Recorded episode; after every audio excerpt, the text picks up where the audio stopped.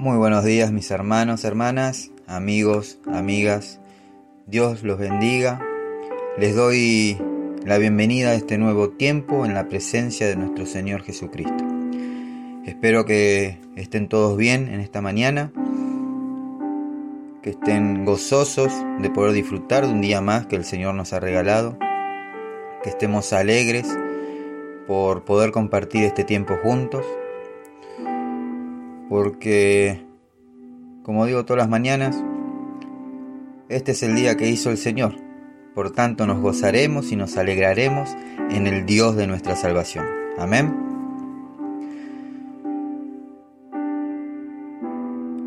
El podcast de hoy se titula Los Dichosos. En el libro de Mateo, capítulo 5, versículo 3, dice la palabra de Dios. Dichosos los pobres en espíritu, porque el reino de los cielos les pertenece. Y quiero hablarles de algo que me pasó hace un tiempo atrás. Navegando por la red me encontré un video que ahora no se puede ver ya en las plataformas, pero realmente este video me marcó. El video se llama no sé qué piensas tú. El film, que tan solo dura unos 7 minutos y que marcó profundamente mi vida, comienza mostrando a dos niños africanos llenos de polvo, semidesnudos, arrastrándose sobre la tierra porque ya no tienen fuerzas para caminar. Están literalmente muriendo de hambre. Son dos hermanos huérfanos, abandonados por la sociedad, sin esperanza, sin sueños, sin alimentos.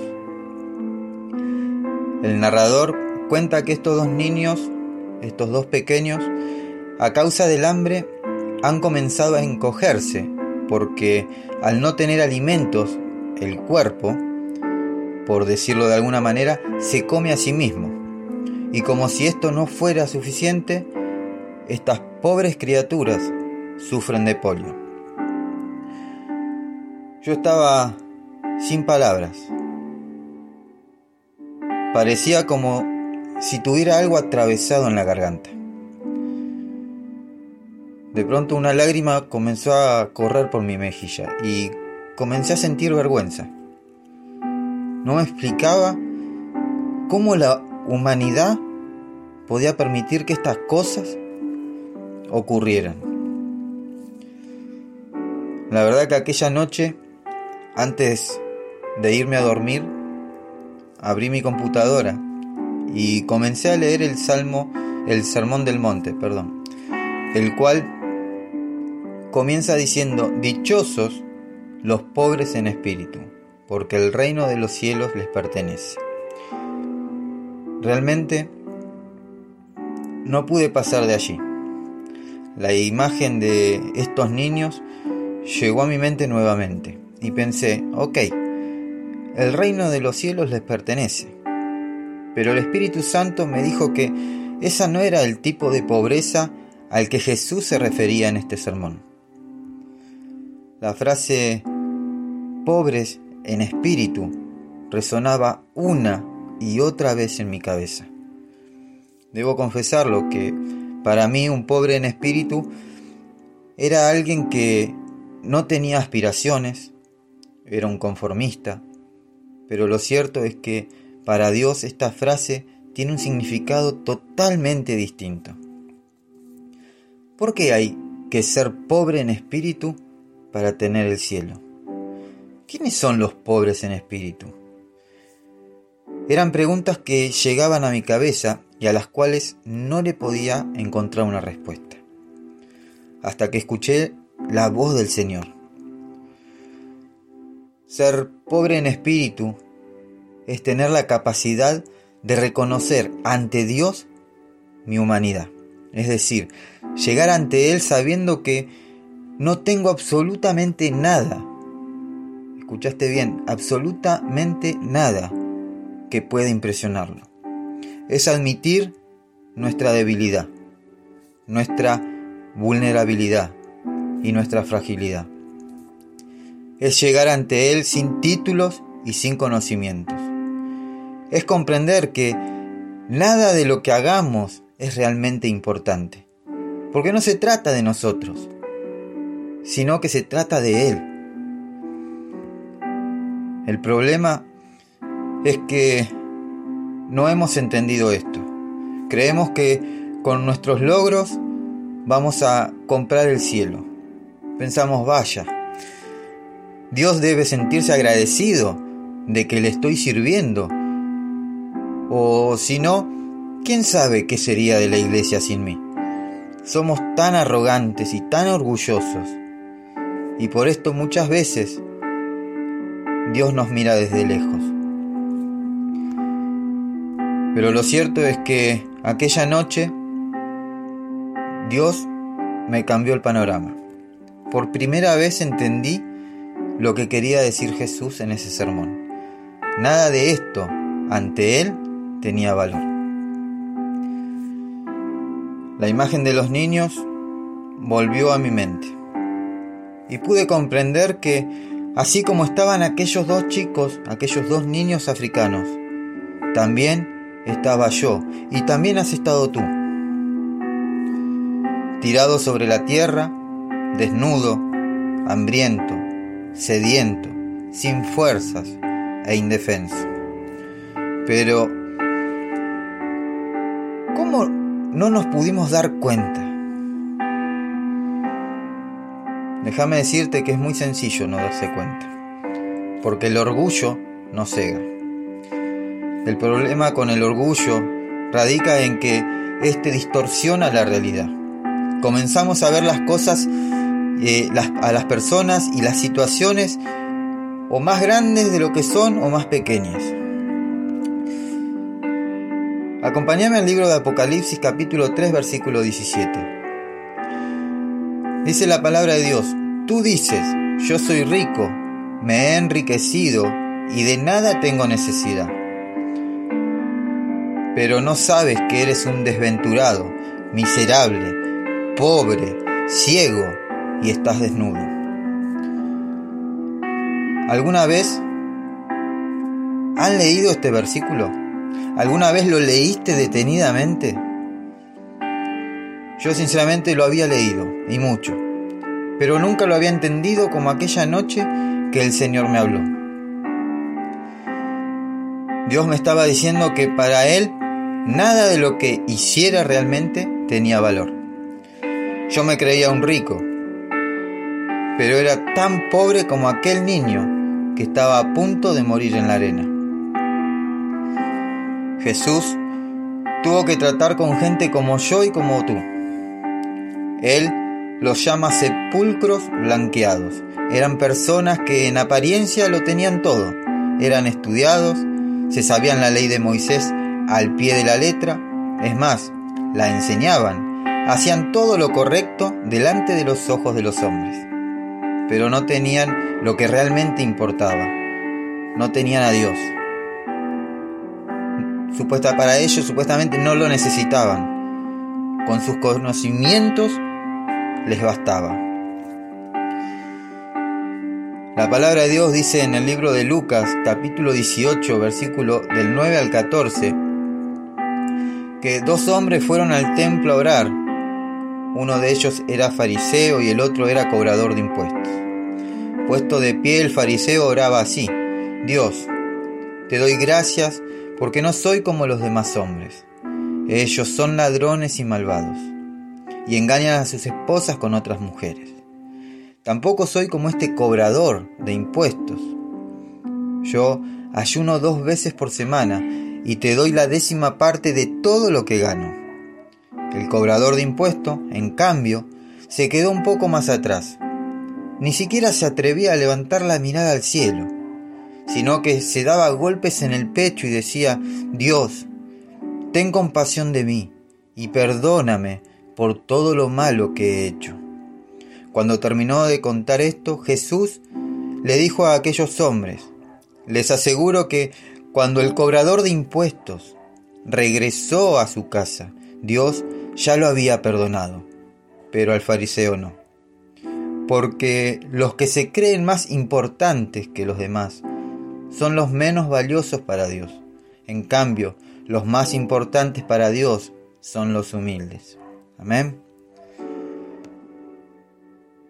Volvió justificado. Sí, la gracia se había derramado sobre aquel pecador. ¿Querés saber por qué? Porque para recibir la misericordia y la gracia de Dios, debemos reconocer que la necesitamos. Debemos aceptar nuestra humanidad. Debemos rendirnos ante su trono, sin títulos, sin logros, sin posesiones. Debemos llegar ante Él tal y como somos. Debemos llegar como pobres, como aquellos niños que no tenían qué comer. Y entonces Dios se acercará a nosotros y nos dará lo que tanto hemos buscado. Y nuestras almas serán llenas, y nuestra vista será sanada, y seremos vestidos con su amor. Amén. En el libro de Apocalipsis capítulo 3 y versículo 18 dice la palabra de Dios, por tanto, yo te aconsejo que compres de mí oro refinado en el fuego para que seas rico, y vestiduras blancas para vestirte, para que no se descubra la vergüenza de tu desnudez, y unge tus ojos con colirio para que veas.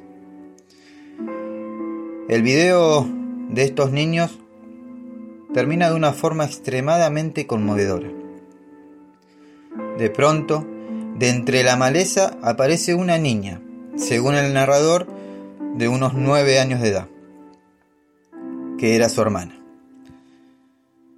Ella venía con dos cántaros de agua, los coloca sobre el suelo, va, levanta a uno de sus hermanos y comienza a bañarlo. Quién sabe cuánto habría tenido que caminar aquella hermosa niña para buscar ese poco de agua lo cierto es que aunque ella no tenía cómo darles alimentos a sus dos hermanos, sí podía bañarlos y no los iba a dejar morir sucios. Después de bañar a ambos niños, ella se sienta con ellos. Una de las personas que pasaba por allí le da un paquete de galletas ella lo abre y le da una galletita a cada uno y toma uno para ella misma. ¿Sabes? De pronto tú puedes estar pensando que la situación en la que estás es irremediable, que no tienes salida y que solo te basta esperar la muerte, como aquellos niños. Pero quiero decirte que hoy Jesús llegó a tu vida. Después de caminar por el valle de la muerte y haber pagado el precio por tu paz, hoy Él viene con un tanque lleno de agua. Él quiere lavarte, quiere limpiarte, quiere saciar tu hambre y quiere saciar tu sed. Pero primero debes dejar tus planes de lado, debes rendirte a Él Debes dejar de luchar en tus propias fuerzas. Debes dejar de creerte rico y comenzar a vivir una vida como un pobre en espíritu. Y entonces Él te dará de su agua viva. La palabra de Dios dice en el, libro de Juan capítulo 4 versículo 13. Y Jesús contestó, pero todos los que beban del agua que yo les doy no tendrán sed jamás. Esa agua se convierte en un manantial que brota con frescura dentro de ellos y les da vida eterna. Amén.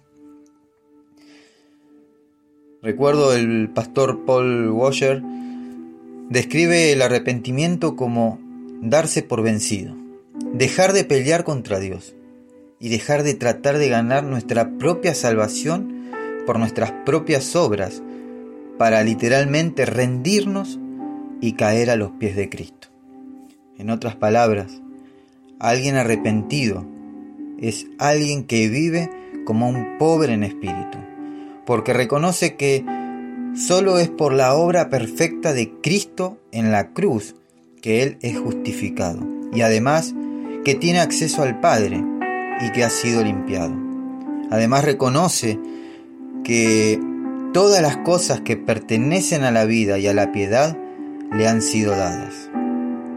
Gracias a quién? Gracias al sacrificio de Cristo en la cruz del Calvario. Ven a Jesús sin nada en tus manos, y entonces el reino de los cielos será tuyo. Amén.